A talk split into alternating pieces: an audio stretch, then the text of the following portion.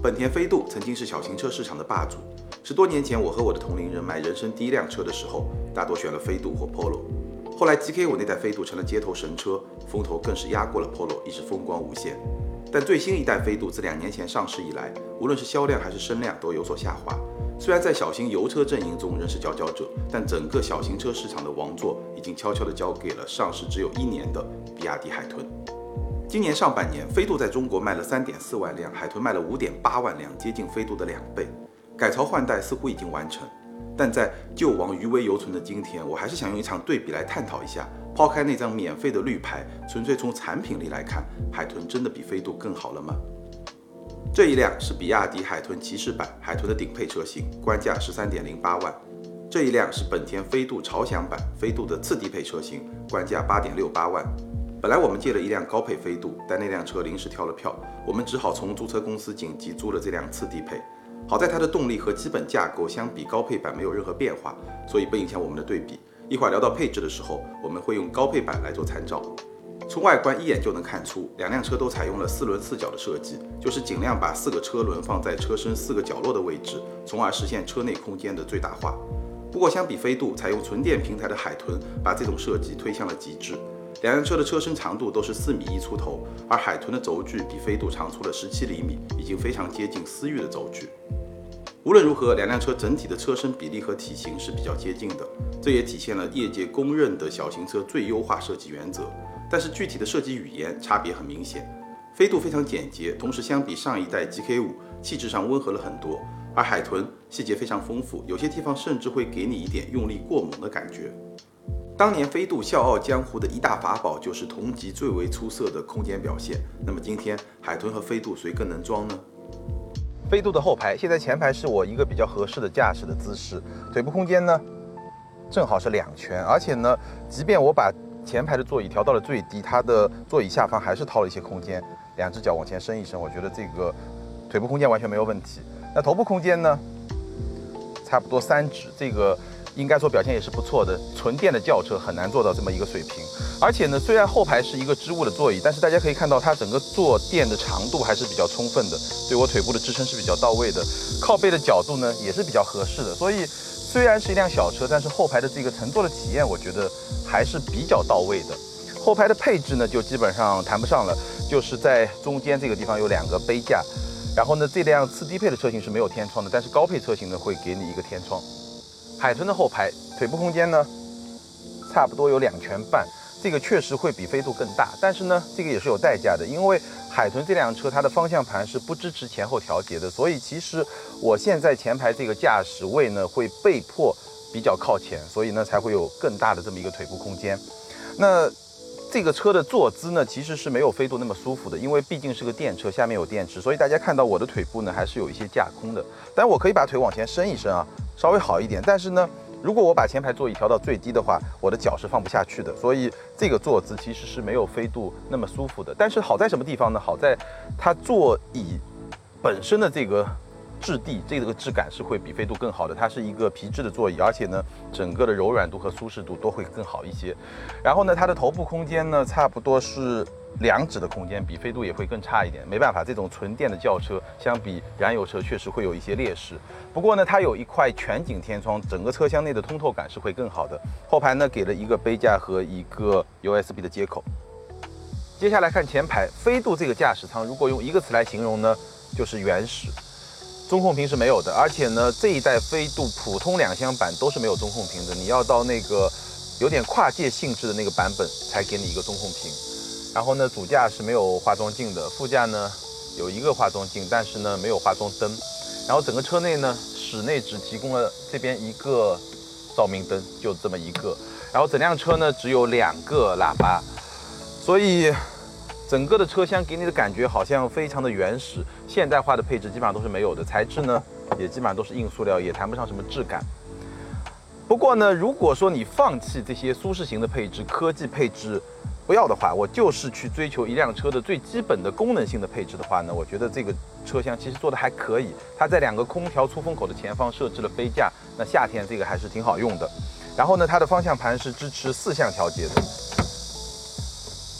比海豚的两项调节明显会更好。这个四项调节呢，你就可以把整个方向盘相对移的比较靠后，然后座椅呢也同时往后移，所以呢我在这个位置上我的腿部空间是非常充裕的，而且不仅是前后方向的腿部空间非常充裕，左右方向这个宽度也是很充裕的，这个比海豚是会更好的。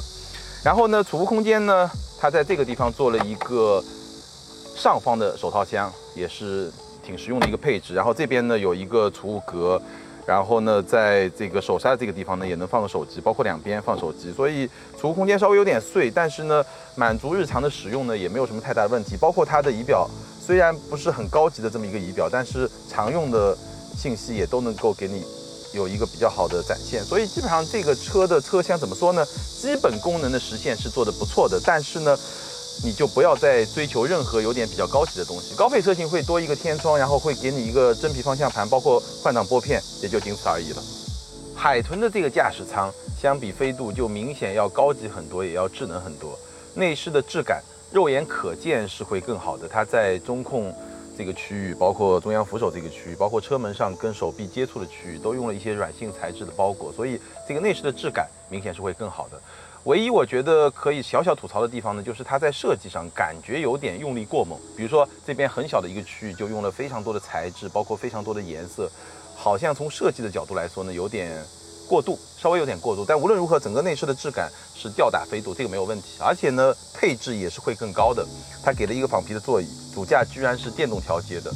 然后呢，主驾这边有化妆镜和化妆灯，副驾这边也有化妆镜和化妆灯。喇叭呢，给了。六个喇叭，这个比飞度也明显是会更好的。那储物空间方面呢，也非常的多。中控的这个上方是有一个储物格，下方呢还有一个储物格，而且里面呢还是有一些空间的。后面两个杯架，这边呢是一个手机无线充电的区域。然后在这个中控台的下方又掏出了一个挺大的储物空间，可以说是充分发挥出了纯电车的空间上的这么一个优势。那这个前排呢？我觉得唯一有一个比较明显的短板，就是我刚刚提到的方向盘。它的方向盘是只支持上下调节，不支持前后调节的，所以呢，会限制到我的在主驾的这么一个坐姿。我会被迫把整个座椅靠前，然后呢，我的腿部空间，无论是前后向的这个腿部空间，还是左右向的腿部空间，都会比在那辆飞度上更加的局促。所以开这辆车如果跑长途的话，我觉得对于驾驶者的这么一个坐姿，这个舒适度。会比飞度更差一点，但除此之外呢，我觉得这个前排的高级感是吊打飞度的。那智能配置方面呢，更加是吊打。这个很大一块中控屏，比亚迪的车机系统，这个基本上就不用多说了，该有的功能都有，导航啊、娱乐啊、各种视频啊，包括它也是支持 APP 下载的，自然语音控制体验也是比较好的。所以在智能方面，可以说是把飞度放到地上摩擦。油车时代，飞度的后备箱空间一直都是吊打同级的，大家看一眼。确实还是挺宽敞的，然后我们再来看一下海豚的表现。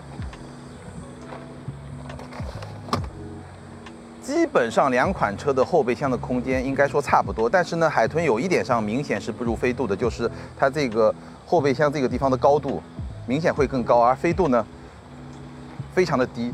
所以你要搬一些重物的时候呢，飞度确实还是会比海豚更加的方便。然后两个后排座椅都是支持整体放倒的，但是整体放倒之后呢，都会跟后备箱形成一个比较明显的落差。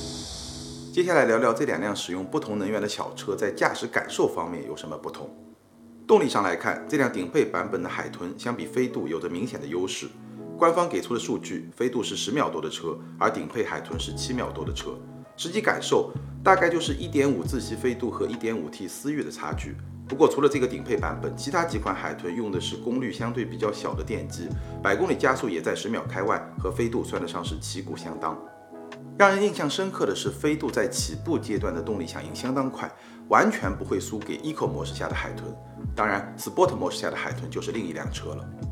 从小排量油车的角度来衡量，飞度动力响应的速度和输出的平顺度都相当出色。但作为一辆电车，海豚在动力方面的体验无疑会更好。它用两种模式区分了动力响应的速度，但无论哪种模式，平顺性和线性都是电车的先天优势。来自动力系统的噪音，海豚当然也会更少。和我预期的不同，两辆车在用一百公里每小时的车速巡航时，车内的噪音水平没有什么区别。但是飞度在拉高转速加速时，噪音水平会明显高于海豚。操控层面，两辆车第一个明显的差别是坐姿。除了刚刚提到的，因为方向盘的调节范围不同，飞度拥有更舒展的驾驶坐姿之外，飞度的坐姿还会明显比海豚更低，所以开飞度你对车身动态的感知会更好。如果你偶尔想要激烈一点驾驶，飞度会给你更轻快、更活跃的感觉。但四条只有幺八五宽的轮胎很容易缴械投降。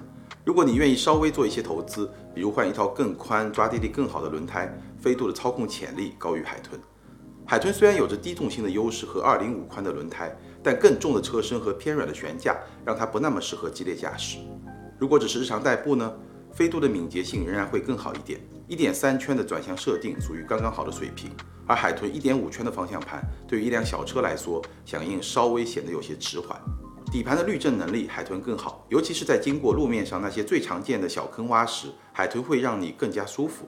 不过如果是大坑洼，两辆车都不太舒服。而在经过长波起伏路时，海豚的车身需要多一次起伏才能恢复正常。两辆车都在 A 座的地方设计了额外的三角窗，所以都拥有非常好的驾驶视野。说到这里，我们可以简单总结一下，两辆车的空间表现基本不相上下，都是这个市场的佼佼者。内饰和车机，海豚吊打飞度。动力方面呢，顶配版的海豚有明显的优势，其他几款和飞度半斤八两。日常驾驶，飞度更灵活，海豚更舒适。看上去，海豚的综合实力确实会更强一些。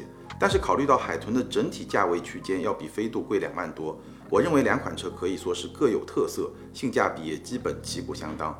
如果你要在它们中选一辆作为人生的第一辆车，那么除了产品层面的差异，你还需要考虑一个甚至是更重要的问题：谁更适合你的用车需求？作为一款油车，飞度的优势是完全不会限制你的行驶范围，你可以说走就走，也可以在旅行途中随时改变行程。但在一排难求的大城市，它可能根本就进不了年轻人的备选清单，而这恰恰是作为电车的海豚的优势所在。它能给你一张绿牌，它也非常适合在城市内的通勤。那么，海豚取代飞度登上小型车市场的王座，到底是因为它真的更好，还是说这只是时代的一粒沙，恰好落在了飞度的头上？其实，飞度的衰落在海豚问世之前就开始了。过去十几年，中国车市扩容了一个数量级，而小车市场几乎原地踏步，不进则退。近几年，飞度、Polo 等合资小车更是被性价比更高的国产和合资紧凑级车逼到了绝境。十几年前，我那辆手动挡飞度还是十万出头的车，现在自动挡飞度的主流价格区间是八到九万。广汽本田飞度卖一辆亏一辆的传言，大概率不是真的。但肉眼可见的是，今天八万多的飞度比当年十万多的飞度质感差了很多。所以不是海豚在小车市场干掉了飞度，而是飞度这样的小车整个儿在油车市场被逐渐边缘化了。而海豚是在电车时代重新激活了小车，因为它不仅能充当年轻人的第一辆车，也非常适合作为家庭的第二辆车，专门在城市中使用。飞度和海豚不是真正的对手，他们更像是接力赛中前后交接的两帮队友。好，以上就是今天节目的全部内容。如果你喜欢我们的节目，一定给一键三连支持一下。还想听我聊什么车？评论区告诉我。